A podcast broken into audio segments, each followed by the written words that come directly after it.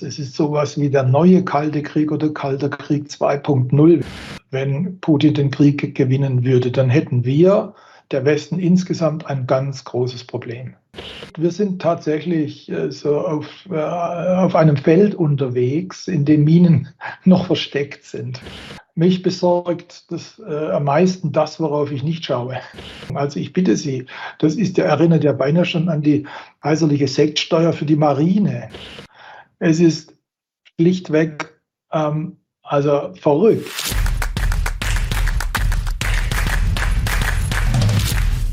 Servus Leute und herzlich willkommen in einem brandneuen Video auf meinem Kanal. Mein Name ist Mario Lochner und ich bin heute zurück mit einem spannenden und hochkarätigen Gast. Er ist einer der bekanntesten Ökonomen des Landes, hat unter anderem für Goldman Sachs und die Deutsche Bank gearbeitet und ist mittlerweile tätig für Flossbach von Storch. Herzlich willkommen, Thomas Mayer. Guten Tag, Herr Lochner. Herr Mayer, wir haben heute einige Themen. Wir müssen natürlich über Inflation, über den Euro sprechen, über Investments, aber vor allem natürlich auch über Ihr spannendes neues Buch. Das heißt Russlands Werk und Deutschlands Beitrag. Leute, ist schon mal eine heiße Empfehlung. Herzlichen Glückwunsch, also sehr gelungen, sehr spannend. Danke. Herr Mayer, da wollen wir heute drüber mhm. sprechen. Gehen wir da gleich mal rein. Ähm, und zwar der Epilog. Äh, der beginnt äh, nicht so positiv. Mhm. Fangen wir sozusagen eher mal hinten an. Ich zitiere mal, es gibt kein Ende der Geschichte entgegen der triumphalen These Francis Fukuyamas nach dem Kollaps der Sowjetunion.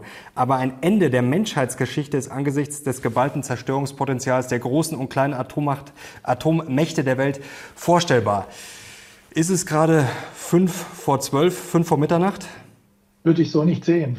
Ähm, wenn die Leser das Buch dann weiterlesen, ähm, dann werden sie finden, dass ich äh, Putins äh, Drohung mit äh, dem Atomkrieg äh, auch als Bluff einstufe.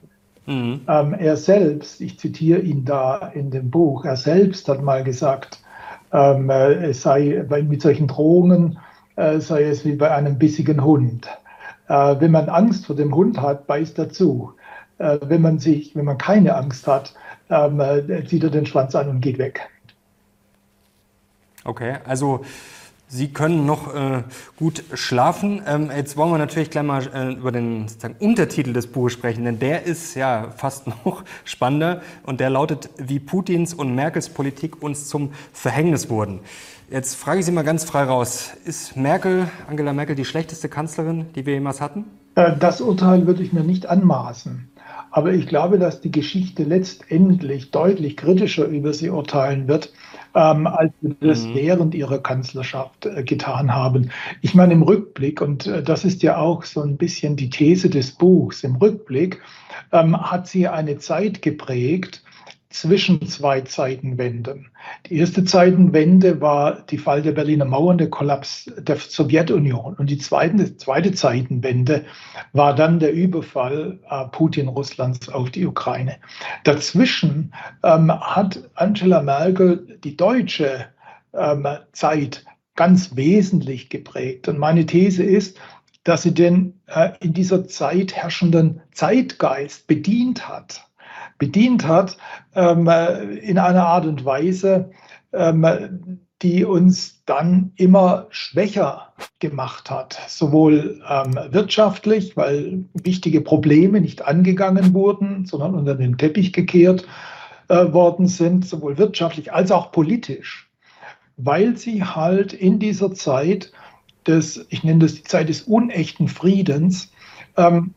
Außenwirtschaft, außenpolitisch eine, eine in, im Nachhinein jetzt, muss man sagen, naive Friedenspolitik verfolgt hat. Jetzt äh, sehen wir, was daraus geworden ist. Äh, die Bundeswehr ist äh, nicht verteidigungsfähig.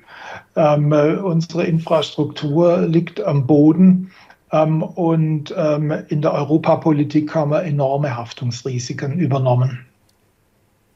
Also Sie schreiben ja schon Klartext, also gut, dass man das Urteil jetzt nicht so pauschal fällt, okay, aber Sie schreiben ja schon, die Antwort darauf ist, dass Putins Politik der Aggression ohne Merkels Politik der Beschwichtigung kaum hätte gedeihen können. Also Sie geben ihr da schon ja, eine ordentliche Mitschuld. Wollen wir vielleicht mal kurz zu den Merconomics, ja. wie Sie das im Buch beschreiben, kommen, äh, zu den wirtschaftlichen Aspekten, bevor wir gleich wieder zu äh, Russland zurückkommen, denn es ist ja sehr ausführlich. Also Sie haben sich da wirklich sehr eingängig mit Angela Merkel beschäftigt, auch mit Wladimir Putin, auch mit der russischen Geschichte, also deswegen auch unbedingte Empfehlung, wer da ein bisschen ja, tiefer mal reintauchen will. Die Merconomics, wie würden Sie die Merkel-Ära wirtschaftlich denn in wenigen Sätzen beschreiben?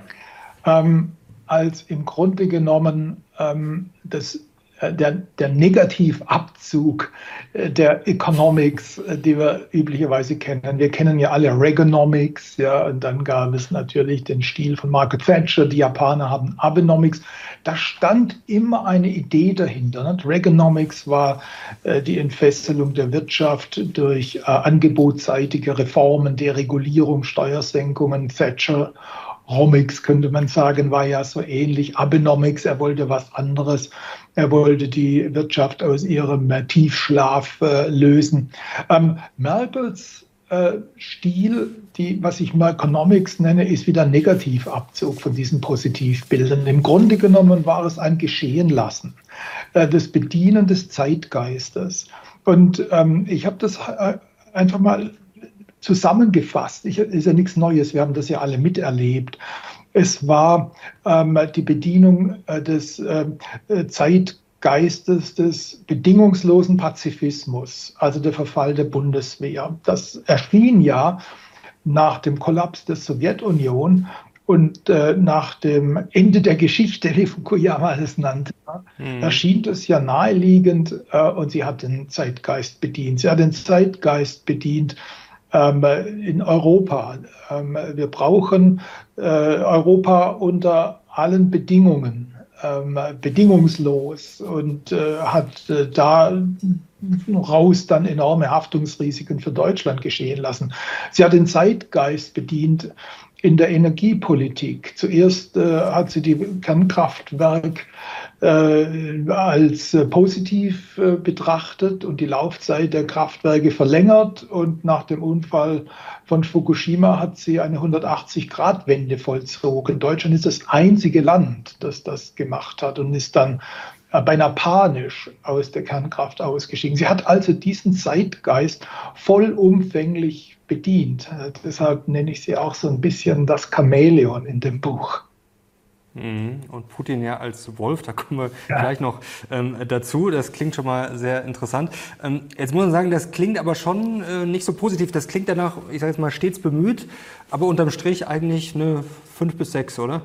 Ich würde, Sie wirken nicht wirklich zufrieden. dass die Geschichte über ihre Amtszeit ähm, kritisch urteilen wird.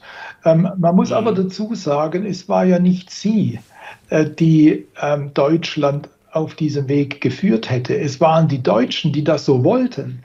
Äh, und mhm. was man ihr vorwerfen kann, äh, aus mit etwas Abstand, ist, dass sie äh, die deutsche Seele da vollumfänglich bedient hat. Sie hat in keiner Weise ähm, nach Führung gezeigt, um Zukunftsrisiken anzugehen. Also insofern ähm, war sie eigentlich die Kanzlerin, die sich die Deutschen wünschten und die es im Prinzip auch verdient haben. Sie führen in Ihrem Buch auch einen Begriff an Leviathan, fett und wehrlos. Und ich zitiere mal, Angela Merkels politischer Erfolg beruhte zu einem wesentlichen Teil darauf, dass sie den Deutschen äh, das Gefühl gab, der Staat würde sie gegen alle Lebensrisiken absichern und zwar umsonst. Sie haben es gerade schön beschrieben. Es war auch das, was die Leute wollten. Aber was die Leute wollen, ist ja vielleicht nicht immer ja, das ökonomisch Sinnvollste.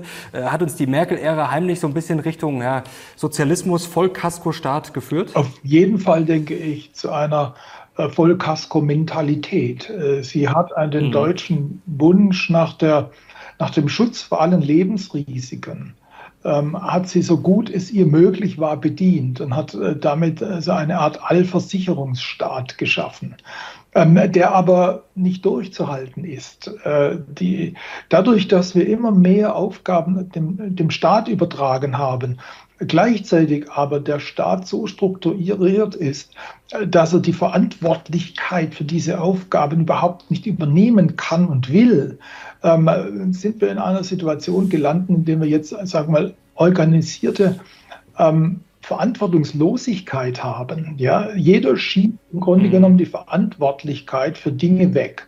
Der Bürger schiebt sie zum Staat, die Staatsbürokratie verschiebt sie untereinander, ne, die Kommunen zu den Ländern, die Länder zum Bund und dann wieder rückwärts, ein Amt aufs andere. Ähm, und so will am Schluss überhaupt keiner mehr verantwortlich sein für das, was hier passiert. Und darin leiden wir enorm. Und das ist eigentlich das, was sich so äh, in dieser Merkel-Ära, was sich da so entwickelt hat. Wie gesagt, es ist nicht wirklich Merkels Werk, wenn man so möchte, sondern es ist einfach ähm, ihr Beitrag zu diesem Zeitgeist, der sich da entfaltet hat. Die hat mhm. das geschehen lassen und hat es wirklich vollumfänglich bedient. Das ist, das ist so meine, meine These. Ich würde sagen, in mhm. gewisser Weise, soweit man das jetzt aus der, aus der Perspektive des Zeithistorikers, ich bin ja nur ein Hobby-Zeithistoriker, sagen kann, wäre das auch mein Vorwurf. Jetzt machen Sie sich nicht so viele akute Sorgen um die Menschheitsgeschichte, das haben wir schon geklärt. Da ist es für Sie nicht 5 vor 12, aber ist es jetzt für Deutschland, für unseren Wohlstand 5 vor 12? Sie haben es gerade beschrieben, diese Vollkasko-Mentalität, Staatsquote steigt immer weiter, hohe Steuern, zumindest wenn wir jetzt mal auf die äh, Einkommensteuer und auf die Abgaben schauen, da sind wir bei den Singles ganz weit ja. vorne. Wir haben ein Riesenparlament, wir haben eine riesige Bürokratie. Also ist es für uns fünf oder vielleicht sogar schon ja, drei vor zwölf? Ja, das ist die Frage, ob es noch fünf vor zwölf ist, was ich wünsche, oder schon fünf nach zwölf, was ich äh, fürchte. Ja, ähm, mhm. Das Problem ist, dass ähm, wir nicht fit sind für diese neue Zeit. Im Grunde genommen, das beschreibe ich auch in einem anderen Kapitel, ähm, ist die neue geopolitische Weltordnung, in die wir jetzt eingetreten sind, ja mit dem 24. Äh, Februar 2022, ist ein bisschen ein Rückfall eigentlich in die Zeit des Kalten Krieges. Es ist sowas wie der neue Kalte Krieg oder Kalter Krieg 2.0, wie man heute modern sagen könnte. Es ist eben nicht mehr so, dass wir im Global Village leben, ne? mit alle, wo, wo, alle miteinander vernetzt sind und alles gut geht und ähm, in unseren Breitengraden Krieg undenkbar ist. Ähm, wir sind zurück in einer Zeit, in der zwei Supermächte miteinander rivalisieren, äh, nämlich äh, China mit den USA. Das ist der dominante Großkonflikt, in dem wir jetzt stehen. Und ähm, äh, abgeleitet davon ne, spielen äh, Russland und Europa so ein bisschen Juniorrollen in dieser Situation, wobei in mhm. ähm, Russland äh, der, der, der Wolf ist, äh, der im Grunde genommen ja eigentlich in gewisser Weise auch ähm, Chinas Interessen mitbedient. Beide eint ja, dass sie sich dem westlichen System, ähm, dem liberalen Rechtsstaat, dem liberalen demokratischen Rechtsstaat überlegen fühlen. Das kommt auch mhm. aufgrund unserer Versäumnisse äh, zustande. Und ähm, dagegen steht der, ähm, der, der Westen, wie wir ihn erkennen, wobei ich zum Westen natürlich auch die pazifischen Mächte, die unsere Werte teilen, rechnen würde, also Australien, Neuseeland, Japan. Ähm, mhm. Dieser Westen hat sich in der Zeit des unechten Friedens, hat ein bisschen seinen Kurs verloren. Und das hat äh, diese ähm, asiatischen ähm, Autokraten, Autokratien ähm, äh, zu diesem Überlegenheitsgefühl verführt und hat wahrscheinlich auch Putins Überfall auf die Ukraine begünstigt. Denn er dachte ja, die Ukraine knickt ein innerhalb von kürzester Zeit ähm, und der Westen ähm, äh, ist ist hilflos bei dieser Sache. Jetzt hat er sich da ein bisschen, Gott sei Dank, verrechnet. Äh, der Westen hat etwas zusammengefunden, ähm, was ja hilft. Aber jetzt sehen wir eine neue Weltordnung. Die beiden Großmächte ähm, sind miteinander ähm, jetzt im, im, im Ringkampf um die globale Hegemonie. Und dann gibt es eben einen dritten äh, Block, das sind die sogenannten Blockfreien, die wir auch aus der Zeit des Kalten Krieges erkennen, jetzt nennen wir die etwas modisch, der globale Süden, ja, der sich da raushält, der mal dorthin neigt, mal dorthin, äh, mal zur anderen Seite, wo ihm halt mehr winkt. Ne? Die Inder haben keinen Skrupel, von den Russen billiges Öl einzukaufen. Äh, die Brasilianer verwehren die Lieferung von Munition an die Ukraine. Also äh, da haben wir jetzt eine neue Konstellation und in dieser Konstellation ist Europa wirklich nicht gut aufgestellt. Wir haben gesehen, äh, wie wichtig für uns die amerikanische Schutzmacht ist. Ohne ähm, die USA und ohne Biden, der im Grunde ein Glücksfall war für uns, würden wir ziemlich dumm dastehen in dieser neuen Ordnung. Und da Ihre Frage, 5 vor 12 oder 5 nach 12. Ich denke, dass ähm, Olaf Scholz das muss ich ihm, den Respekt muss ich ihm zollen. Mit seiner Zeitenwende-Rede hat er wirklich einen Akzent gesetzt. Und ich hoffe, dass auch jetzt ein Jahr nach der Zeitenwende-Rede, dass er sich jetzt also weiter äh, nochmal am Riemen reißt, um tatsächlich den Worten auch Taten folgen zu lassen.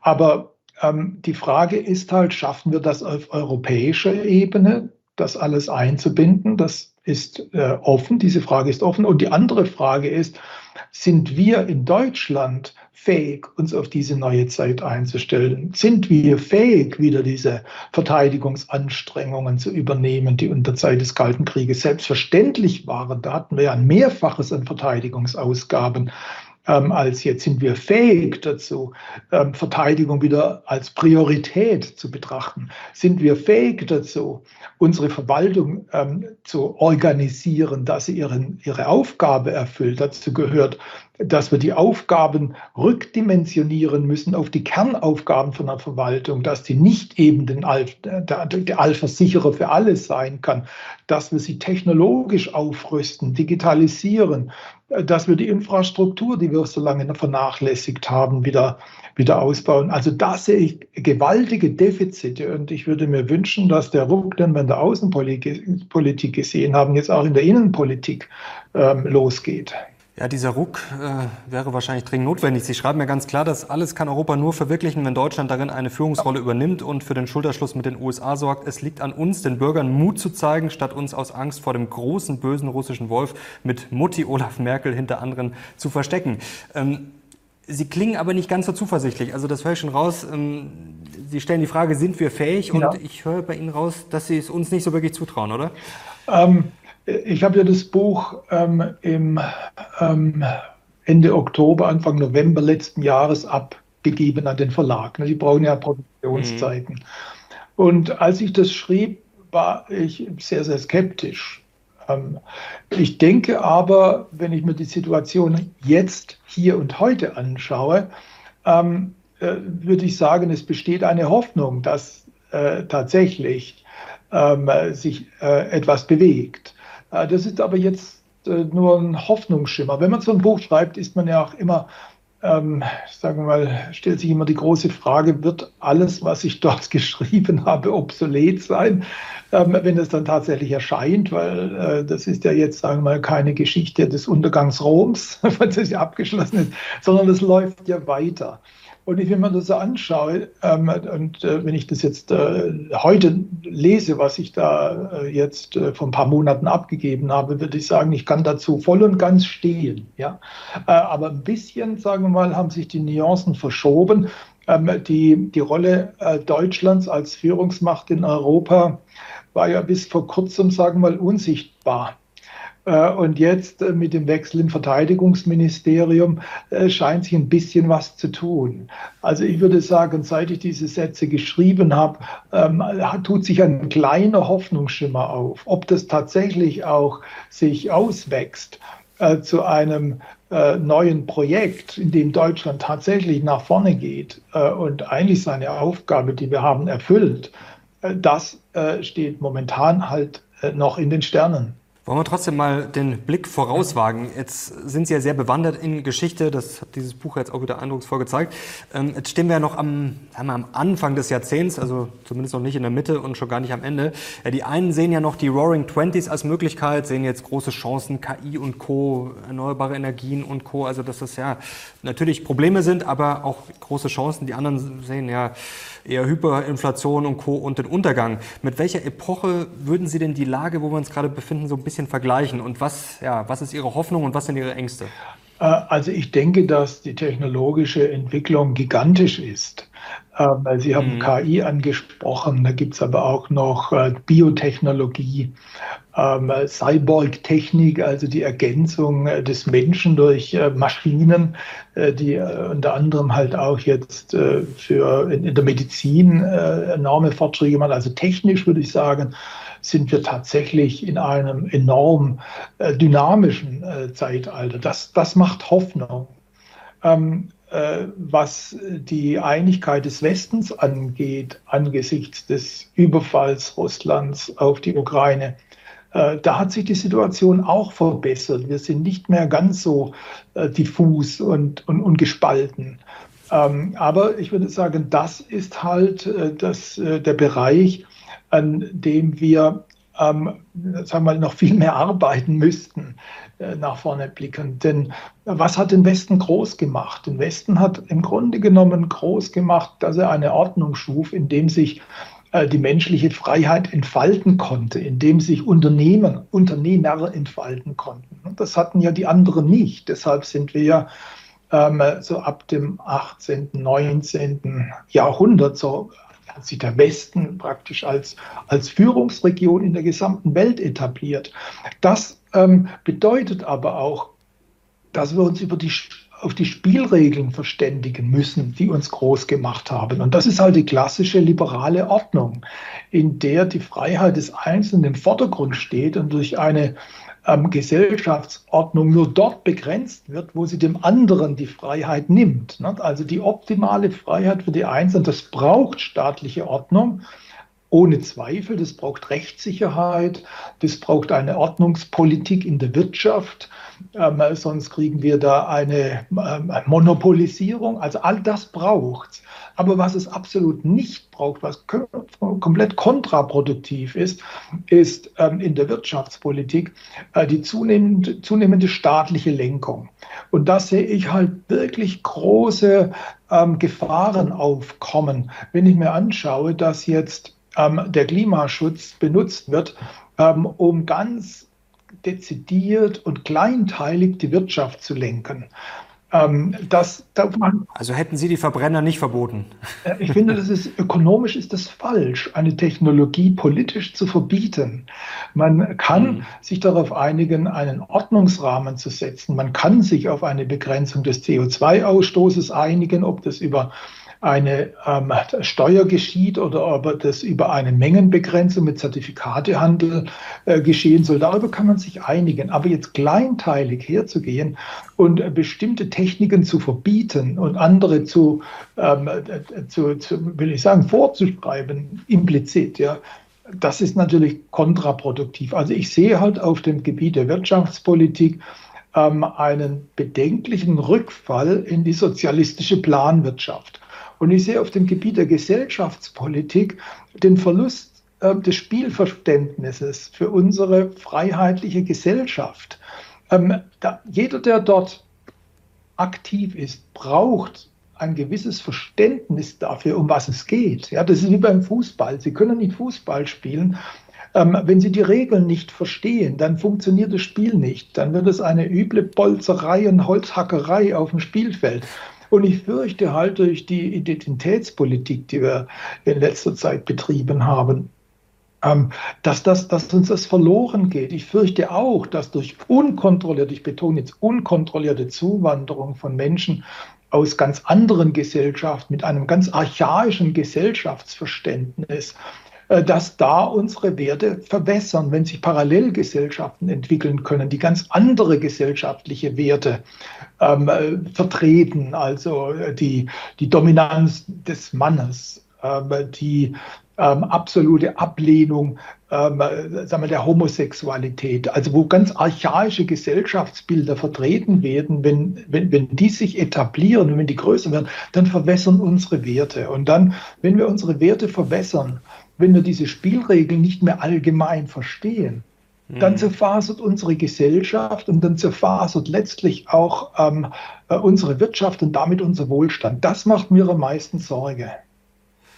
Mal, darf ich mal eine ganz kurze marktkritische ja. Frage stellen? Jetzt könnte man ja auch sagen, ja, der Markt ist rational und hat natürlich auch rationalerweise billiges russisches Gas nachgefragt. Jetzt kann man aber auch sagen, ist das vielleicht einfach nur gierig, naiv und dann nicht gerade strategisch klug? Denn das hat uns ja jetzt in die Abhängigkeit getrieben ja. mit Problemen, die wir jetzt vorerst einmal halbwegs äh, bewältigt haben. China ist ja auch eine massive Abhängigkeit von Rohstoffen äh, und Co. Also ist der Markt da manchmal vielleicht auch einfach falsch gewickelt? Ja, ja, durchaus. Ich meine, der Markt bewegt sich halt innerhalb ähm, eines bestimmten gesetzlichen und politischen Rahmens. Und der politische Rahmen, Rahmen, Rahmen war äh, bei uns speziell in Deutschland, wir wollen raus aus der Kernenergie, äh, wir wollen raus ähm, aus der Kohle. Ähm, wir wollen rein in die Erneuerbaren, aber die Erneuerbaren sind nicht grundlastfähig in der Energieversorgung. Da weht mal der Wind mal nicht, da scheint mal die Sonne mal nicht. Also brauchen wir eine Grundlastversorgung zusätzlich zu den Erneuerbaren. Und da setzt die Politik halt ähm, auf Gas, total auf Gas. Und da hat die Politik diese Verbindung ähm, zu, zu Russland enorm aktiv vorangetrieben. Ich habe in meinem Buch auch ein ganzes Kapitel darüber, über die ähm, Verbindung der deutschen Politik. Das waren die Protagonisten, kamen vor allem aus der SPD. Gerhard Schröder ist bekannt, aber auch sein, aus seinem Umfeld kamen da einige führende Leute, die diese Verbindung mit Russland sehr proaktiv vorangetrieben haben. Und natürlich sagt sich dann die Industrie, ja wunderbar, wenn ihr dafür sorgt, dass wir billiges Gas kriegen ähm, und äh, wenn ihr dafür sorgt, äh, dass wir mit China gut Freund sind, dann stellen wir uns darauf ein und machen entsprechend die Geschäfte.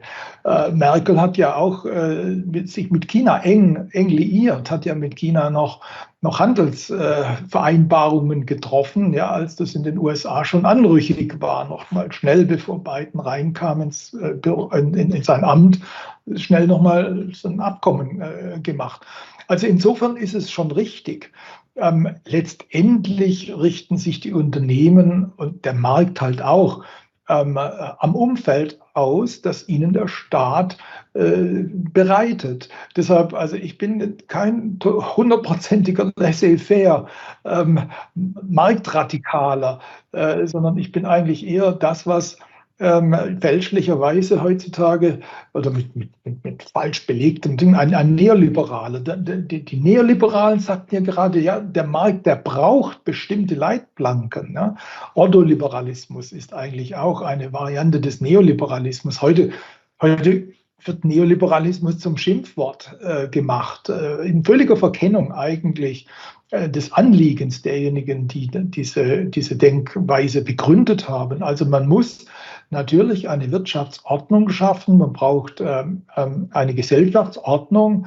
Äh, der Staat hat eine wichtige Aufgabe zu erledigen zur Gestaltung und zur Aufrechterhaltung dieser Ordnung, die möglichst von unten herauf äh, entstehen sollte, äh, bottom-up, nicht ideologisch von oben äh, herab auf die Leute aufgepfropft werden. Das Parlament ist dazu da, eben diese Ordnung im Dialog mit den Bürgern zu gestalten. Das ist die Aufgabe des Staates. Er ist enorm wichtig. Aber wenn der Staat hergeht und die falschen Anreize setzt und vor allem, wenn er dann auch noch in die Wirtschaft hineinregiert, äh, dann haben wir natürlich den Schlamassel.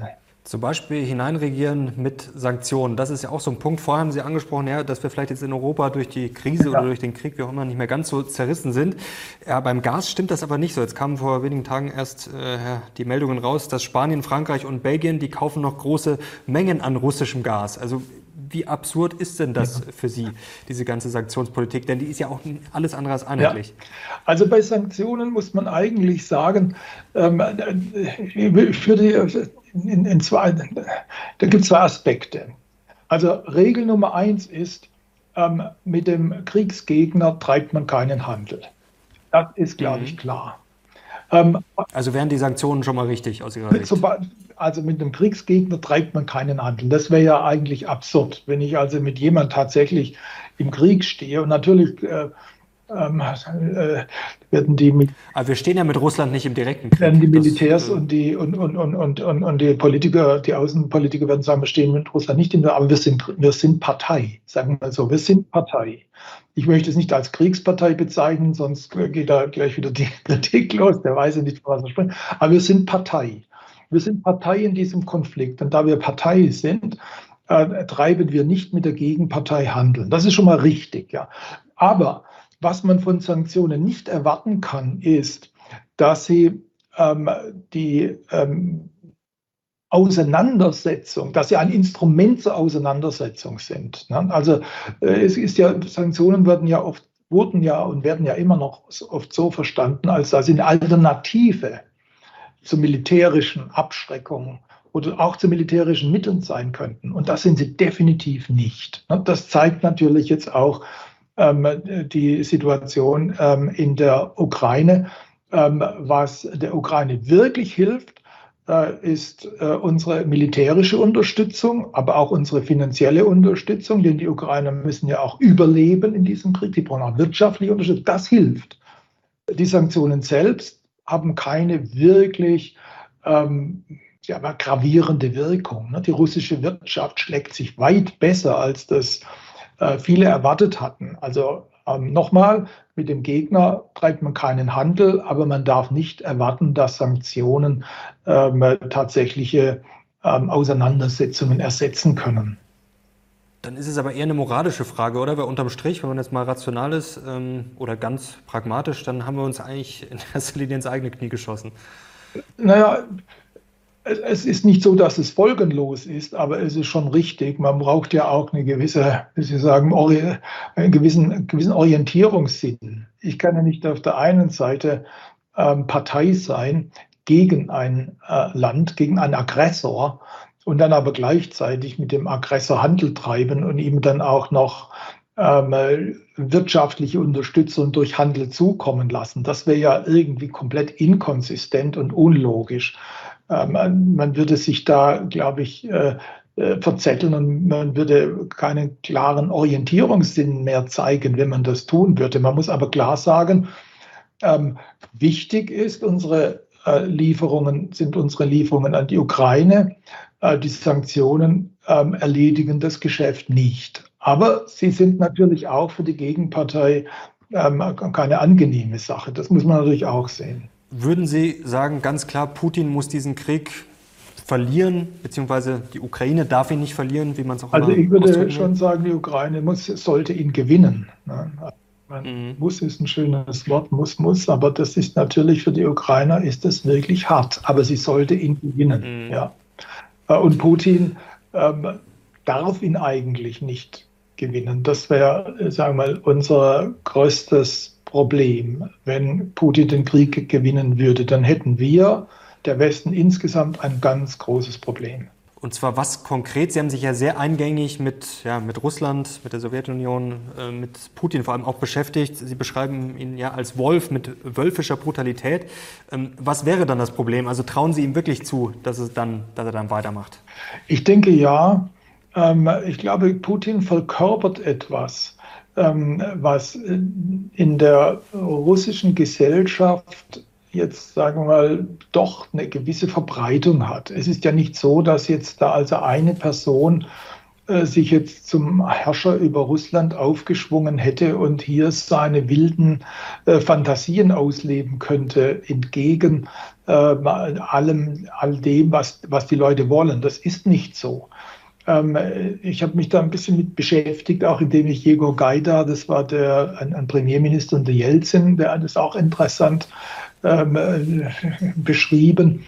Ähm, wenn ein Imperium zerfällt, so wie das sowjetische, es war ein Imperium. Ein Imperium ist immer eine mhm. Macht, in der, in der mehrere Völker zusammengefügt sind und meist aber nicht sehr freiwillig beieinander sind, sonst würde man es Föderation nennen sondern ein Imperium ist, in dem Völker von einer Zentralmacht zusammengebracht wurden. Und diese Zentralmacht herrscht in diesem Imperium äh, mehr oder weniger mit Zwang. Ja, also manche sind weniger äh, brutal, aber Zwang ist schon da.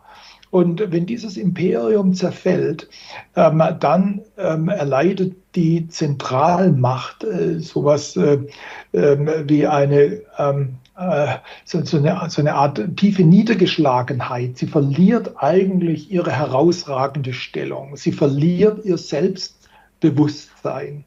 Ähm, mhm. Und äh, ich, ich sehe so Putin eher als die Verkörperung äh, des Phantomschmerzes, ja, der Amputation, des Sowjetimperiums. Er ist nicht dorthin gekommen, wo er ist, weil er alle anderen irgendwie jetzt bestochen hätte oder ausmanövriert, sondern er ist die Verkörperung dieses Phantomschmerzes des imperialen Zerfalls. Und deshalb hat er ja auch die Unterstützung. Ich meine, die könnten ja alle den Kriegsdienst verweigern. Er kann ja nicht dieses große russische Volk ähm, gegen seinen Willen in den Krieg mit der Ukraine treiben, sondern er hat ja ähm, eine breite Basis, die ihn auch äh, unterstützt. Ähm, und ähm, in, insofern denke ich, dass er halt die Verkörperung äh, dieses, äh, dieser, äh, dieser Erfahrung ist und, und die jetzt umsetzt. Und von daher gesehen, ähm, und das kann man ja auch nachlesen, das ist ja alles verfügbar. Ich habe das in dem Buch einfach nur zusammengestellt, wie er sich dazu äußert. Ihm geht es natürlich mhm. um, die, um die Wiederherstellung eines großrussischen Reiches. Das ist sein Anspruch. Und ähm, da denke ich, ist er mit den meisten Russen synchron in diesem Anspruch. Man will das. Um das Thema Krieg vielleicht mal vorerst abzuschließen, was ist Ihre Prognose, beziehungsweise was sind Ihre Szenarien? Also das klingt jetzt nicht so danach, als würde Putin aufgeben. Also gefühlt war die Chance ja mal da, vielleicht auch öfters, aber das wirkt momentan ja, sieht nicht so wirklich danach aus. Also was sind Ihre Szenarien? Das ist natürlich in erster Linie entscheidend für die Menschen, die direkt betroffen sind, aber es ist natürlich auch für ja, Investoren, unsere Wirtschaft, Inflation und Co. interessant. Also Wie schätzen Sie das an? Ich denke, dass es letztendlich darauf hinauslaufen wird, wenn es gut läuft im Sinne des Westens, wenn wir die Ukraine unterstützen, dass es darauf hinauslaufen wird, dass es irgendwann einmal ein eingefrorener Konflikt wird. Wobei es darauf ankommt, jetzt aus westlicher Sicht, dass ähm, die russischen Besatzer aus ähm, möglichst vielen, idealerweise allen besetzten Gebieten der Ukraine vertrieben werden und dass dann ähm, der Konflikt eingefroren wird. Ähm, ich wage da nicht zu hoffen, dass es in Russland ein Regime-Change gibt. Äh, ich habe mir auch das Buch von Mikhail Khodorkovsky äh, durchgelesen, der natürlich als äh, Beteiligter in dieser Situation darauf hofft, dass äh, Russland an die Jelzin-Zeit anknüpfen kann. In der Jelzin-Zeit hatte Russland ähm, eine chaotische Demokratie. Und das hat die Russen natürlich auch äh, sehr, äh, sagen wir mal, ähm, beeindruckt, negativ beeindruckt. Aber Khodorkovsky hofft, dass Russland an eine, eine Demo an die Demokratie bei Jelzin in positivem Sinne anschließen kann. Natürlich ist das muss das jeder hoffen, aber ich denke, die Geschichte äh, Russlands zeigt eigentlich eher, dass es ähm, eine Autokratie äh, bleiben wird, äh, die dann eingehegt werden muss. Containment hieß es im Kalten Krieg. Ähm, hoffentlich ähm, in den äh, Grenzen ähm, vor dem äh, Ukraine-Krieg, der, nicht 2022 begonnen hat, der 2014 begonnen hat. Ne? Also hoffentlich in den Grenzen vor 2014. Aber da denke ich, dass äh, wenn alles äh, im Sinne des Westens ähm, verläuft, dass man dann ähm, Russland in diesen Grenzen einhegen kann. Das könnte ich mir als realistisches Ziel äh, vorstellen. Jetzt schreiben Sie auch über den Kampf der Gesellschaftssysteme bin auch über ein Zitat gestolpert von Lyudmila Putina, die Ex-Frau von Wladimir Putin. Ähm, er war ja auch in Dresden, also war ja in Deutschland quasi stationiert oder war da tätig. Und sie hat damals äh, gesagt, 1983 war sie über die dortigen Verhältnisse überrascht. Ich zitiere mal, obwohl die Perestroika in der UdSSR schon begonnen hatte, glaubten sie hier noch immer an die goldene Zukunft des Kommunismus, also äh, in der DDR. Ähm, heute ist das ja auch wieder on vogue. Also es gibt ja auch Umfragen, auch in den USA, gerade bei den jungen Leuten, dass immer mehr an ja, Sozialismus, Kommunismus, das ist ja auch nochmal eine Definitionssache, aber auf jeden Fall an diese Idee glauben.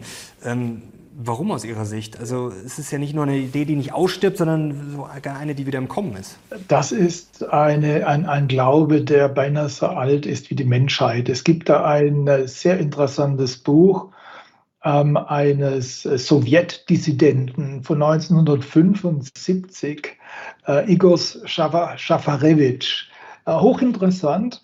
Ähm, Schafarewitsch war ein, ein Mathematiker, äh, der im Übrigen in seinem Gebiet wirklich Beiträge geleistet hat, Professor der Mathematik in, Mosk in Moskau, wurde dann aber zum Dissident, zum, zum Abweichler. Er konnte mit diesem System nichts mehr anfangen.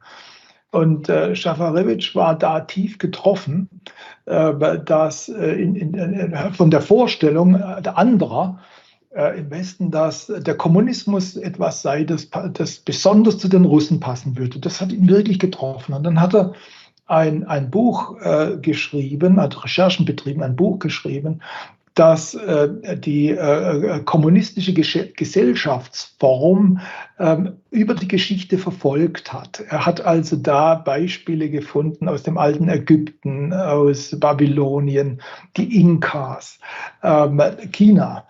Ähm, was er dazu über China zusammengetragen hat, ist äh, äh, faszinierend. Da gab es einen äh, vor Konfuzius noch einen Staatsrechtler Shang Yang, der dann auch zum ähm, Staatsminister des Kaisers aufstieg. Der hat ein System betrieben, das erinnert also ein bisschen, wenn man sich da anschaut, da, da kommt, was Xi Jinping will, es hat weniger mit Karl Marx zu tun, als was Shang Yang vor Konfuzius schon gedacht hat. Also lange Rede, kurzer Sinn diese Vorstellung, dass man ähm, äh, so, so, die Vorstellung des Kommunitarismus, des Sozialismus, des Kommunismus, die geht weit, weit vor Marx zurück. Der Marx hat eigentlich nur eine bestimmte äh, Zeit, Zeitgefühl hat er, hat er umgesetzt. Äh, aber das ist, das ist schon, schon, schon sehr viel älter. Deshalb, deshalb, das kommt immer wieder. Das ist so irgendwie eine Grundtendenz jetzt auch in der menschlichen Veranlagung, das gut zu finden. Das hat ja auch seine Ursache. Ja? Das hat seine Ursache in, äh, in, unserem, in unseren Erfahrungen in der Familie, im, im, im Freundeskreis, das, da ist man ja kommunitaristisch. Ja? Aber der Fehler ist, diese Erfahrungen äh, aus der Familie auf die große Gesellschaft zu übertragen. Eine große Gesellschaft lässt sich nicht so organisieren wie eine Familie. Und da machen halt viele Leute einen Denkfehler oder sie denken gar nicht darüber nach, sondern sind emotional äh, machen sie diesen Übertrag und das geht, das geht schief. Und das hat natürlich äh, damals Gorbatschow ähm, hat, hat es eigentlich erkannt. Ähm, es ist ja so, dass Geschichte nicht notwendigerweise von anonymen Mächten gemacht wird. Natürlich sind die Kräfte der Geschichte gehen weit über Personen hinaus, aber Personen sind auch wichtig.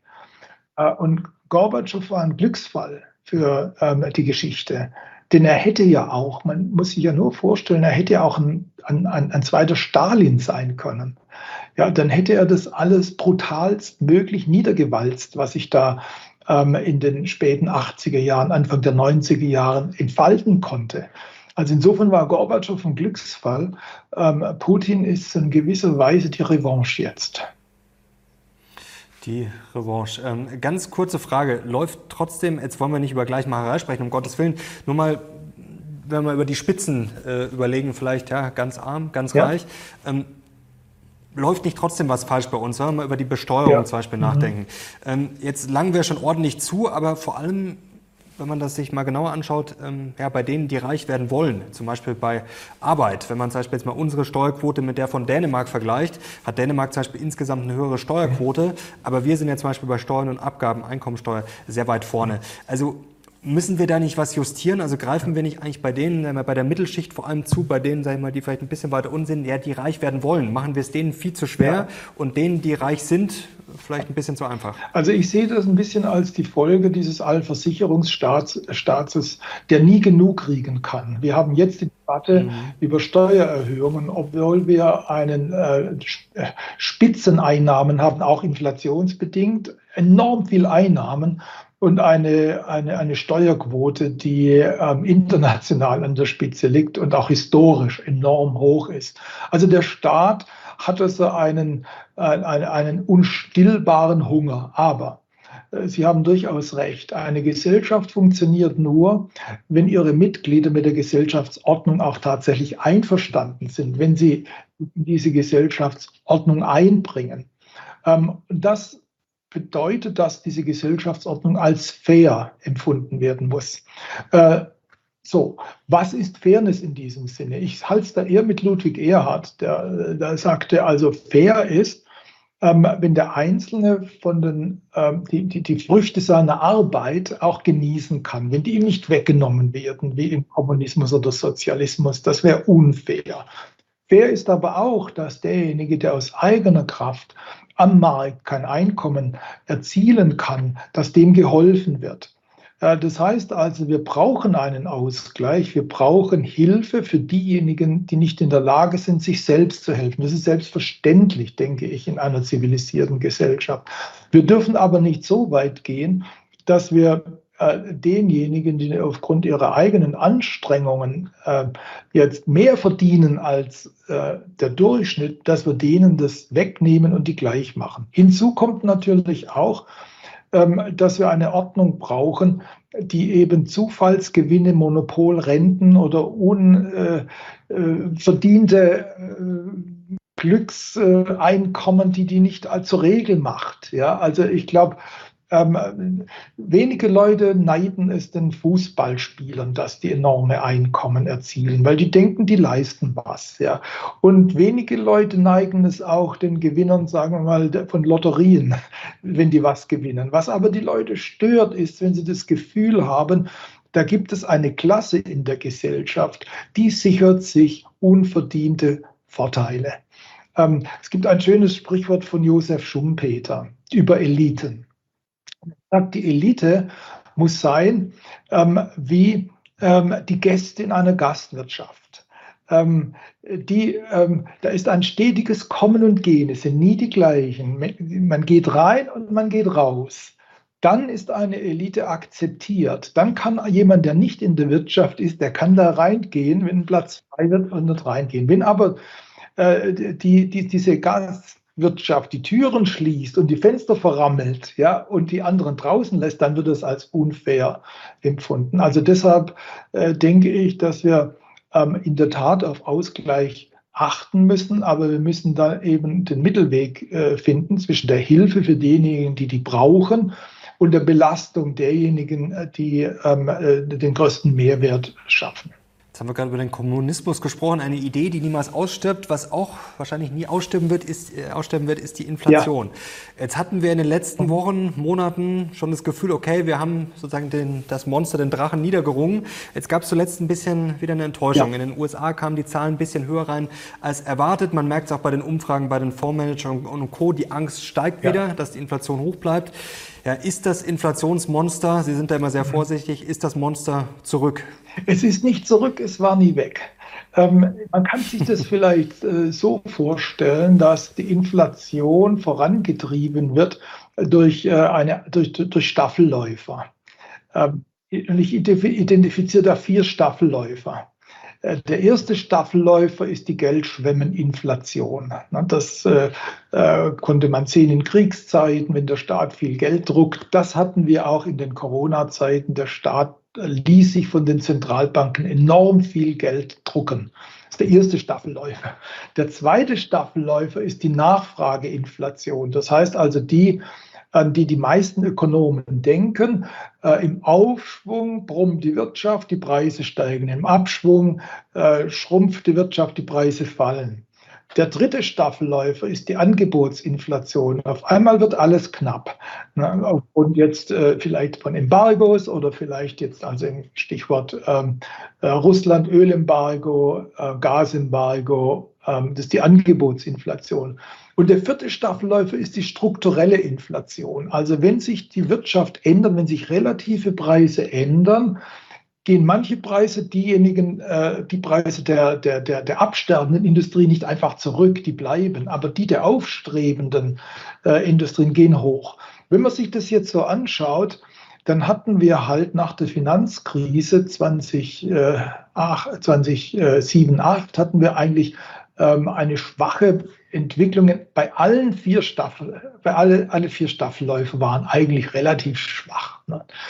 Und ähm, äh, die Banken konnten nicht zu genügend Geld schaffen, weil sie Bilanzprobleme hatten. Also Geldschwimmeninflation war nicht da. Die Wirtschaft war relativ schwach, weil die Verwerfungen da waren, also keine riesige Nachfrage. Äh, Inflation, Angebot war okay, Globalisierung war ja noch in vollem Gange und der Strukturwandel Stichwort Alterung der Bevölkerung, ähm, CO2-Bepreisung, das war noch nicht so ausgeprägt. Ja. Und mit der Pandemie gab es praktisch einen, einen Einschnitt. Da kam der Staffelläufer Geldschwemmeninflation voll, voll zum Tragen. Das erkennen jetzt, äh, beginnen die Ökonomen erst jetzt zu erkennen, ja, ähm, dass das Also auch die Schecks, die die Leute bekommen haben. Es ist ja auch faszinierend, dass das verfügbare Einkommen in Deutschland ja. im letzten Jahr um 7,2 Prozent gestiegen ja, ist. Also war die also Geldschwimmen. Fast so hoch wie die Inflation. Ja. Die Angebotsinflation, also mein dritter Staffelläufer kam rein, weil auf einmal eben die Rohstoffe nicht mehr, Lieferketten fielen aus und Russland, der Ukraine-Krieg tat noch sein Übriges. Ähm, die Nachfrageinflation setzte an, als die Lockdowns dann wieder, ähm, wieder zurückgingen. Da gingen die, die, die, Leute raus und konsumierten. Revenge Travel, ne? Revenge Spending kam. Und die strukturelle Inflation sehen wir jetzt, wenn wir auf die Arbeitsmärkte schauen. Ne? Die Arbeitskräfte sind knapp. Außerdem steigen die ähm, die CO2-Abgaben und so weiter. Ne? Und also so, ähm, jetzt, was wir jetzt sehen, wir sind in einer Übergangszeit. Die Geldschwimmeninflation hat die beste Zeit hinter sich. Äh, die zehrt noch aus dem vollgefüllten Tank, aber der wird immer weniger äh, voll. Die Angebotsinflation zieht sich auch zurück, da die Lieferketten wieder funktionieren und wir es geschafft haben, auch sagen wir mal, diese, die, die Russland-Problematik jetzt halt auch ein bisschen äh, abzumildern, dadurch, dass wir jetzt LNG-Gas einkaufen und alles äh, Dinge tun, äh, die man einem, äh, einem grünen Minister nie zugetraut hätte. Ähm, was aber bleibt, ist doch die, jetzt die Nachfrageinflation, vor allem halt durch, das, äh, durch die Wiederöffnung Chinas nach der Kehrtwende in der Zero-Covid-Politik. Das wird uns jetzt noch begleiten im Verlauf dieses Jahres. Und die strukturelle Inflation bleibt auf alle Fälle, denn wir sehen es bei den, auf den Arbeitsmärkten. Ähm, äh, wir sehen es äh, eben auch äh, bei den Kosten der grünen Transformation. Also das bleibt. Deshalb sind wir momentan so in einer Übergangsphase, wo die Spitzeninflation jetzt runtergeht, ja, aber der Sockel, den wir jetzt sehen werden, der wird deutlich über dem liegen, was wir aus Vor-Covid-Zeiten kennen. Also so Richtung 4, 5 Prozent. Mohamed El-Arian hat jetzt vor kurzem gesagt, also die FED wird die 2 Prozent nur schaffen, wenn sie die Wirtschaft quasi komplett gegen die Wand fährt. Ähm, die Taylor Rule, ähm, die wird ja gerne ausgepackt. Ist natürlich die Frage, ob sich die FED dran hält. Da wären wir jetzt ja bei 9 Prozent schon. Also was ist Ihre Prognose auf der einen Seite für die Inflation und vor allem für die Zinsen? Also sind theoretisch 8, 9 Prozent möglich, vor allem wenn sie nicht wirklich runterkommen? Also es das heißt es so schön, ähm, 4 ist die neue 2, also bei der Inflation. Das, man wird sich dann bei 4 irgendwie einpendeln, weil man einfach die Kosten des Runterdrückens auf 2 als zu hoch empfindet. Ne? Ähm, man muss halt auch sehen, dass wir in der Zeit der, der Nullzinsen eine gewaltige, gewaltige Schuldenberge aufgebaut haben und die lassen sich jetzt nicht so schnell wieder abbauen. Und deshalb braucht man das, was die Ökonomen finanzielle Repression nennen. Das heißt also, man muss schauen, dass die Inflation über den Zinsen bleibt und das noch für einige Zeit. Insofern ähm, würde ich sagen, können die Nominalzinsen noch ein bisschen steigen, aber sie werden nicht wie ähm, Ende der 70er, Anfang der 80er Jahre deutlich über die Inflation steigen können. Da gehen dann zu viele Schuldner pleite. Äh, dann würde der Euro wieder in eine Existenzkrise fallen. Das erwarte ich nicht. Insofern würde ich sagen, ja, ähm, weiter nach oben kriechende Nominalzinsen, aber ähm, keine wirklich signifikant positiven, über längere Zeit andauernden positiven Realzinsen. Das finde ich jetzt ein spannendes Thema. Darf ich da ganz kurz einhaken? Ich habe da auch mit Bert Flossbach, ich glaube, jetzt muss ich kurz überlegen, das müsste dann Ende 2021 gewesen sein. Ich hoffe, ich habe mich jetzt nicht verzählt bei den Jahren. Da hatten wir noch sehr niedrige Zinsen. Und damals hat äh, Bert Flossbach gesagt, ja, also in der Eurozone drei Prozent unmöglich, worüber wir die letzten Jahre mal gesprochen haben. Ähm, wir haben auch vor einem Jahr gesagt, fünf Prozent, jetzt sind wir ja bald da. Ähm, jetzt ist die Frage, ähm, ist es kein Problem oder bricht dann halt doch was? Also Sie haben ja zum Beispiel die Finanzkrise auch wirklich im Maschinenraum miterlebt. Ich habe vor wenigen Tagen einen interessanten Chart gesehen. ja, also quasi immer, wenn die FED einen Zinserhöhungszyklus durchgezogen hat, dann ist immer irgendwo was gebrochen. Ja wird etwas brechen? Also Kann es eine neue Finanzkrise geben oder ja. wo geht was kaputt also wir, wir aus Ihrer sind, Sicht? Wir sind tatsächlich äh, so auf, äh, auf einem Feld unterwegs, in dem Minen noch versteckt sind. Wir hatten schon ein, einige haben, sind schon hochgegangen. Wir erinnern uns vielleicht noch an die, an die britischen Pensionsfonds, äh, die spektakulär ähm, betroffen worden sind und die die ähm, Bank von England äh, zum zeitweiligen Rückzug gezwungen haben und äh, die äh, der Kurzzeit-Premierministerin Liz Truss das Amt gekostet haben.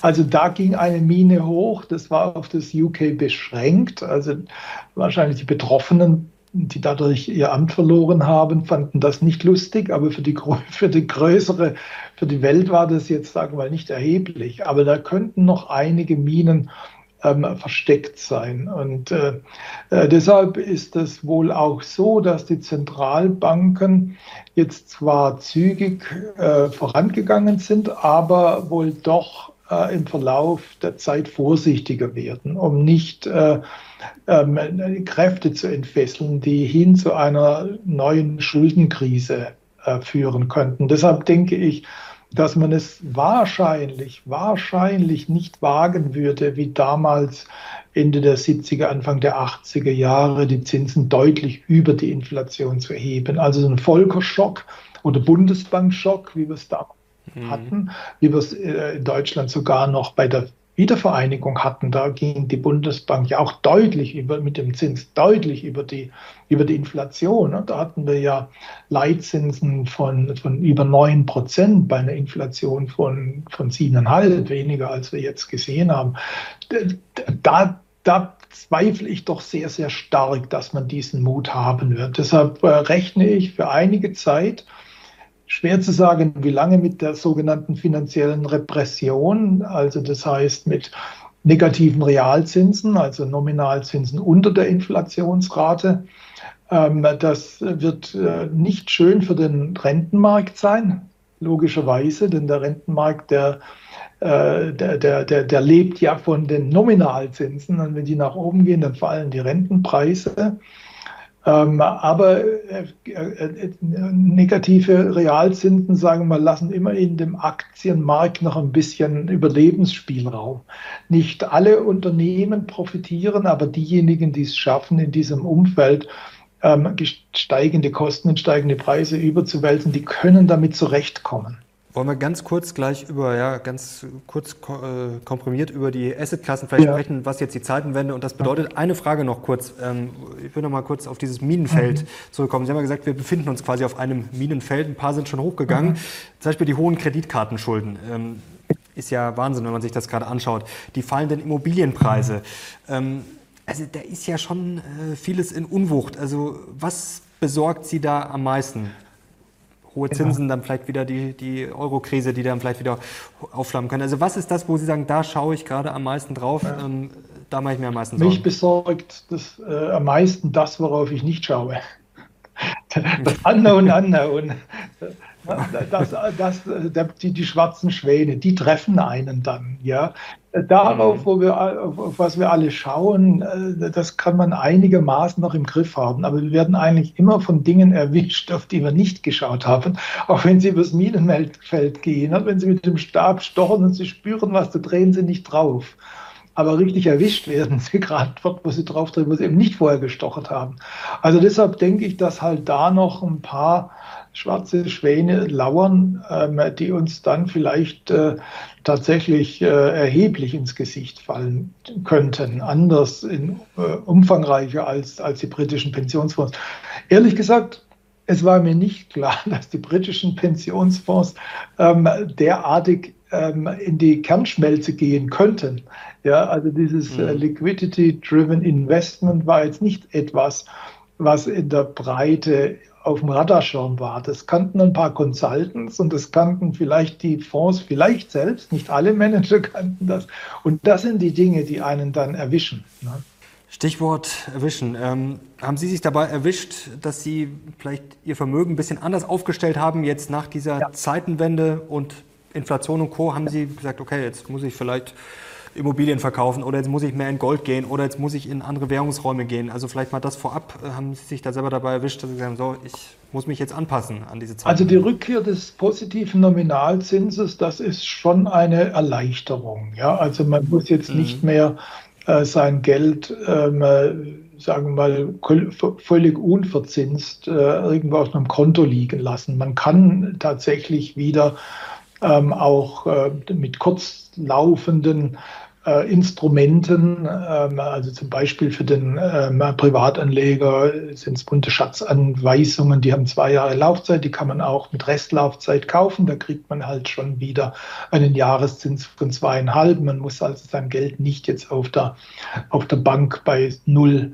äh, liegen lassen. Das gleicht einem nicht die Inflation aus, muss man auch sagen, das ist der Nachteil.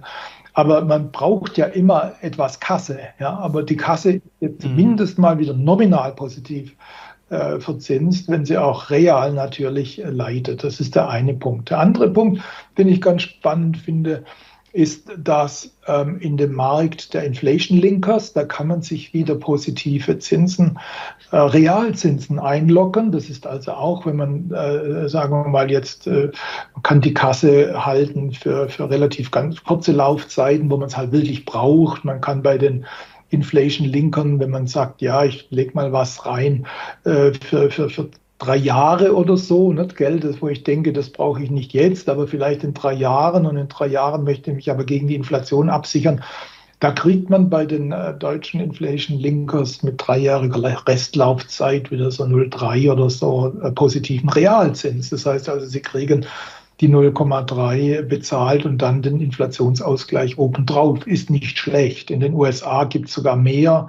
Da gibt es für kurzlaufende äh, Linkers eineinhalb Prozent, hat man natürlich das Währungsrisiko, aber da würde ich mir jetzt keinen so großen Kopf drüber machen, denn ich bin ja schon lange ein Dollar-Bull. Das ist nicht immer, immer ertragreich. Es gibt auch Rücksätze, wie wir es gesehen haben, aber diese neue geopolitische Weltordnung spricht meines Erachtens tendenziell jetzt äh, eher für den Dollar. Und dann sind natürlich das mit den Aktien, ja, um die Aktien kommt man halt nicht herum.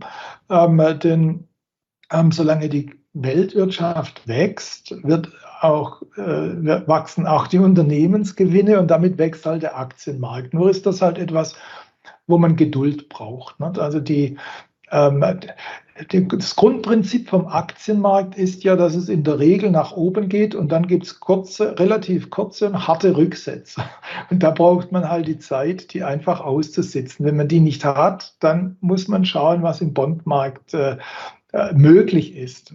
Ähm, allerdings, wie gesagt, der Bondmarkt ist halt ein Handicap. Wir hatten die größte Bondpreisblase aller Zeiten. Wir hatten die tiefsten Zinsen seit der Menschheitsgeschichte. Da gibt es ein schönes Buch von uh, Homer and Zilla, 5000 Years of Interest Rate History. Und die haben wir also getoppt nach unten, die 5000 Jahre.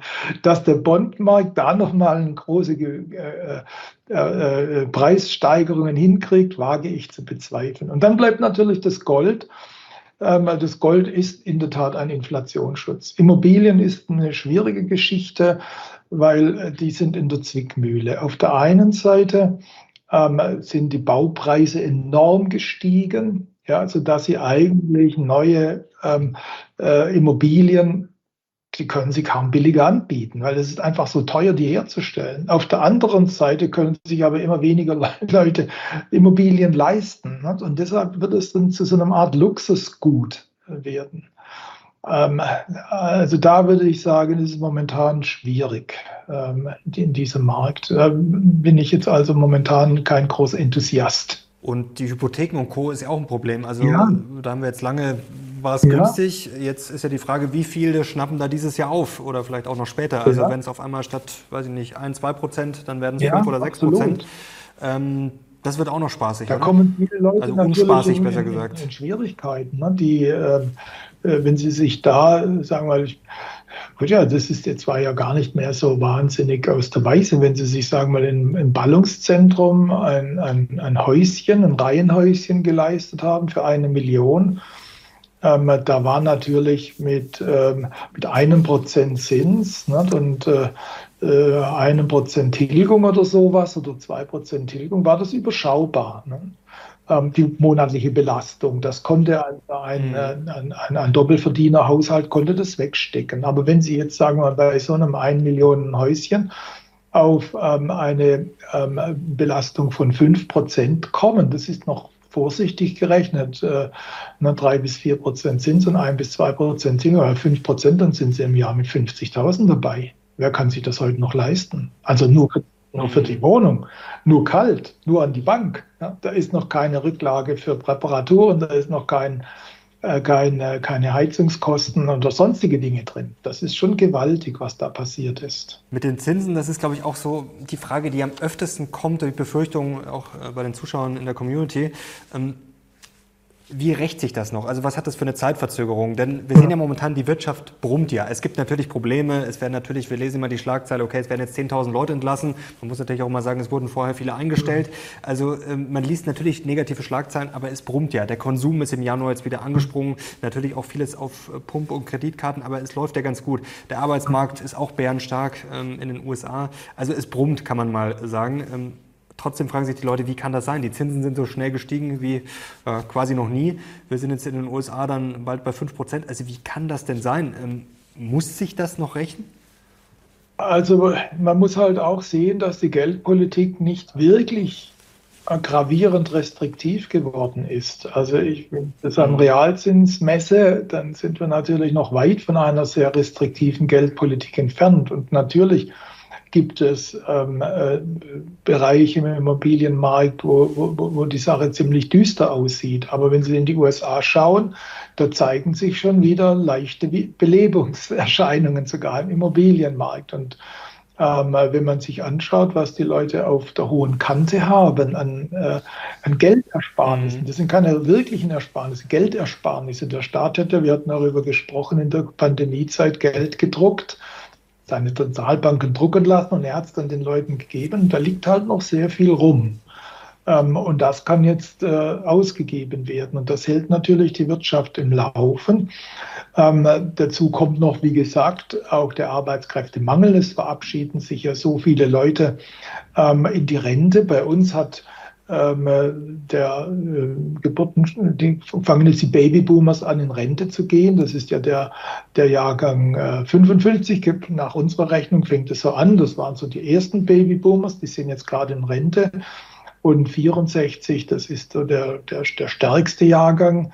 Äh, und der geht äh, um den um die Jahrzehntwende, also um 2030, 31 dann in Rente. Und das heißt also, das sind Konsumenten da, ähm, aber die produzieren ja dann nicht mehr im alten Umfang, gewohnten Umfang. Nicht? Und deshalb haben sie dann also weiterhin dieser, äh, mein Staffelläufer Nummer zwei, die Nachfrageinflation, die ist da und die strukturelle Inflation hilft mit. Nicht? Und das, das hält natürlich dann auch die Realwirtschaft über Wasser. Das ist nicht so, dass das jetzt wahnsinnig nach oben schießen würde. Nicht? Also wir sind ja in, wir haben so eine mhm. schwarze Null was das Realwachstum angeht, aber wir haben dann natürlich ähm, ein, ein deutlich positives Nominalwachstum dank der Inflation, die eben durch diesen Nachfrageüberhang weiterhin befördert wird. Jetzt wollen wir abschließend vielleicht noch ja, Richtung Lösungen ja. kommen. Also wir halten fest, wir stehen auf einem Minenfeld, wir haben viele Probleme. Gerade ja, das liberale Gesellschaftssystem muss sich durchsetzen, aber wenn wir vielleicht mal ein bisschen aus der deutschen Brille schauen, ja, dann haben wir einiges zu tun. Sie haben es vorher schon gesagt, wir sprechen jetzt über Steuererhöhungen, wir stecken so ein bisschen im, ja, mit einem Bein im Sozialismus, im Vollkaskostaat. Was würden Sie denn jetzt ändern? Beim Euro kann man vielleicht ganz kurz anfangen. Ich weiß ja, machen Sie sich Sorgen. Sie haben schon oft gesagt, unser Geld ist eigentlich kaputt, liegt auf der Intensivstation. Sie haben auch äh, gesagt, der Euro wird zur Lira, die EZB zur Banca d'Italia. Also wie düster sehen Sie da und was müssen wir tun? Also ich würde mal so sagen, was wir brauchen, ist Angebotspolitik, Angebotspolitik, Angebotspolitik. Das hört sich jetzt an wie das Mantra des alten weißen Mannes. Ja, das ist nämlich das, was äh, so in den 80er Jahren so im Schwange war. Da kam man aus einer ähnlichen Situation raus, wo alles verfahren war. Und was da gemacht wurde, war, wurde halt durch Deregulierung der Wirtschaft, äh, durch äh, Steuerreformen, ähm, nicht notwendigerweise jetzt durch äh, generelle Steuersenkung, Steuerreform, Vereinfachung des Steuersinns. Also wir müssen die Angebotskräfte der Wirtschaft entfesseln. Äh, und momentan tun wir das Gegenteil. Wir sind so wie, wie bei den, ähm, den Lilliputanern. wir binden den Gulliver mit diesen kleinen Fäden da immer wieder fest. Und das müssen wir aufreißen. Das ist das Wichtigste. Und dann würde ich mir natürlich wünschen, dass wir dann auch dazu kommen, wieder eine vernünftige Geldordnung einzuführen, indem es tatsächlich darum geht, stabiles Geld äh, herzustellen und nicht alle möglichen anderen Ziele zu verfolgen, wie die EZB ähm, ja äh, oft gemacht hat und immer noch macht. Also das heißt, ähm, Zusammenhalt des Euros und so weiter. Wir müssen eigentlich da wieder zurückkommen, dass man dann tatsächlich den Fokus auf Preisstabilität ähm, äh, in, in, äh, nach vorne stellt. Ähm, man kann jetzt darüber reden, und ich tue das ja oft, und ich möchte die Zuschauer nicht langweilen, man kann darüber reden, dass das durch eine Geldreform äh, passieren könnte. Ähm, aber die Geldreform per se hat ja auch, ist ja kein Selbstzweck, sondern es dreht sich ja darum, stabiles Geld herzustellen. Und wie man die macht, ich habe da meine Vorstellungen, aber wenn, wenn das anders geht, ist mir das auch recht. Ne? Also diese beiden Dinge, denke ich, ähm, die brauchen wir in der Wirtschaftspolitik, Angebotspolitik und eine stabile Geldordnung. Und gesellschaftspolitisch müssen wir wieder zurückkommen zu dem richtigen Spielverständnis ähm, unserer liberalen Gesellschaftsordnung. Wenn wir das nicht machen, wenn wir das, dieses Spielverständnis verlieren, dann werden die asiatischen Autokratien letztendlich doch siegen. Was ist denn vielleicht so eine Utopie von Ihnen? Jetzt haben Sie ja Merkel kritisiert. Ähm, jetzt sagen wir mal, Sie würden nicht direkt der Nachfolger, aber jetzt auf Olaf Scholz folgen. Was, was sind so Sachen, wo Sie sagen, das, das äh, würde ich mir wünschen? Einfach mal rumgesponnen. Lohnsteuer abschaffen, generell Steuern extrem zusammenkürzen, Subventionen, den Bundestag halbieren, ähm, Bürokratieabbau. Also was, was wäre sowas? Die Aktienrente, gut, die ist ja zumindest jetzt keine Illusion mehr, aber es ist natürlich schon ein Mini-Plänzchen. Also da ist es zum Staatsfonds auch noch ein weiter Weg. Was, was wären so Sachen, wo Sie sagen, das würde ich machen als Bundeskanzler? Ja, also ganz oben würde bei mir anstehen Entbürokratisierung. Es ist schlichtweg ähm, also verrückt, ne? was für bürokratischen Anforderungen an allen gestellt, an die Einzelnen gestellt werden, an die Unternehmen gestellt werden. Äh, ich meine, äh, äh, es, war absurd, diese Grundsteuerreform. Ich habe da auch rumgesucht, nach Daten rumgesucht bei meinen, bei meinen Immobilien, bei meinem, meinem, meinem Immobilieneigentum. Ich musste Daten zusammensuchen, dass diese Behörden alle hatten, aber nicht in der Lage waren, diese Daten selbst zu verknüpfen. Dann fra fragt der Bürger Daten ab. Äh, ich habe da also eine beinahe investigative Arbeit erledigt, um das Aktenzeichen für meine Immobilie zu finden, weil die wussten nicht mehr, wo das Aktenzeichen war. Dann müssen sie wie ein Investigativjournalist von Amt zu Amt gehen und sagen, habt ihr vielleicht dieses Aktenzeichen? Aktenzeichen für dieses Flurstück. Also ist absurd. Also Entbürokratisierung, Steuervereinfachung.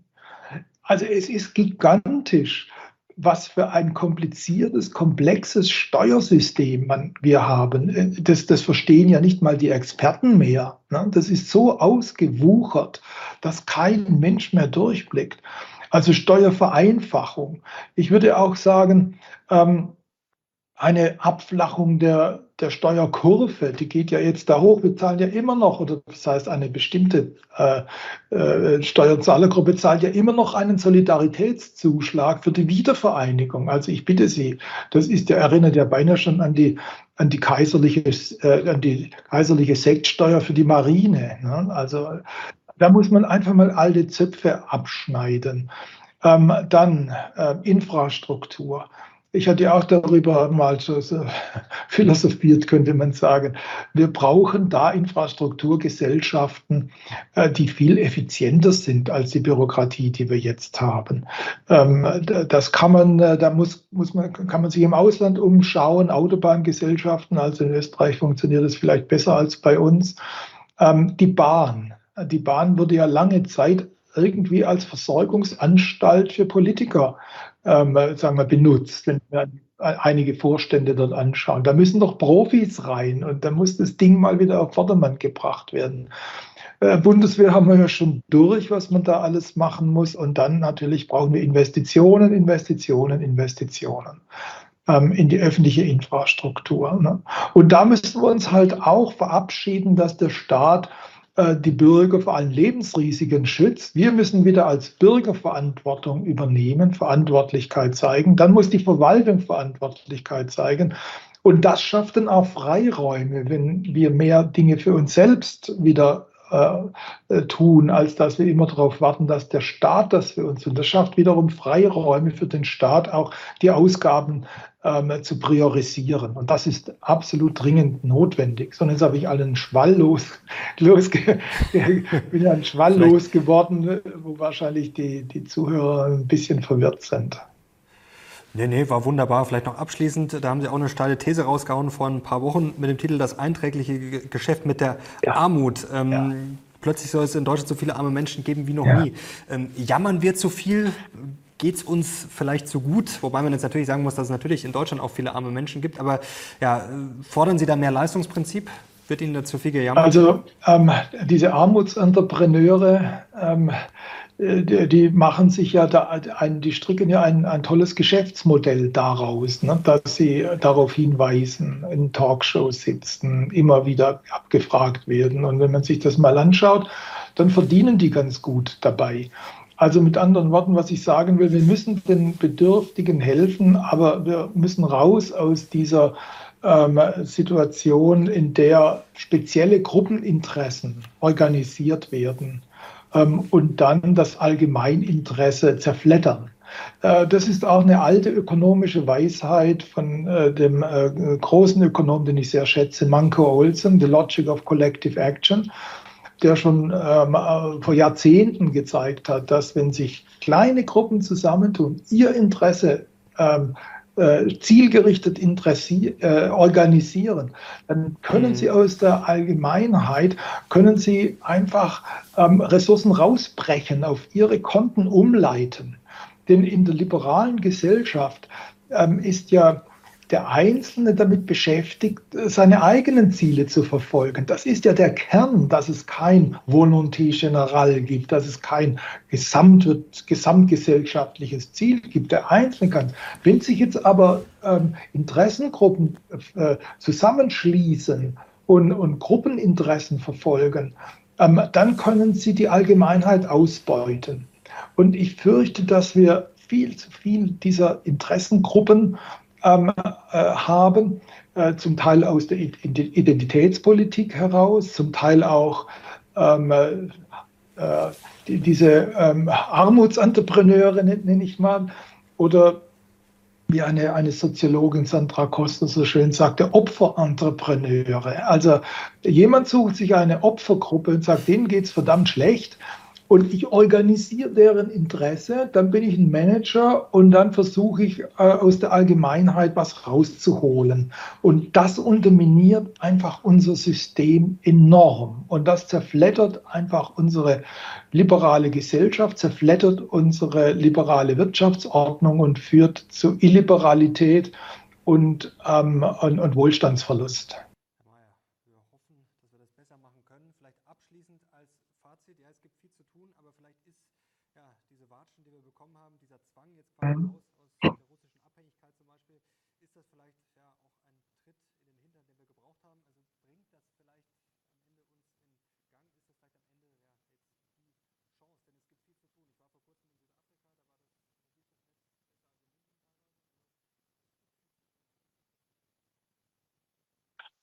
Es ist ein Weckruf, ähm, den wir eigentlich nicht hätten haben sollen. Denn dieser Weckruf ist ähm, für viele Leute ähm, lebensbedrohlich und lebensvernichtend. Ja, also wir hätten eigentlich aus eigener Einsicht dahin kommen können, dass wir diese Situation vermeiden, was die Ukrainer durchmachen, für uns durchmachen, hätte es nicht brauchen sollen, damit wir wieder auf unsere eigenen Stärken fokussieren.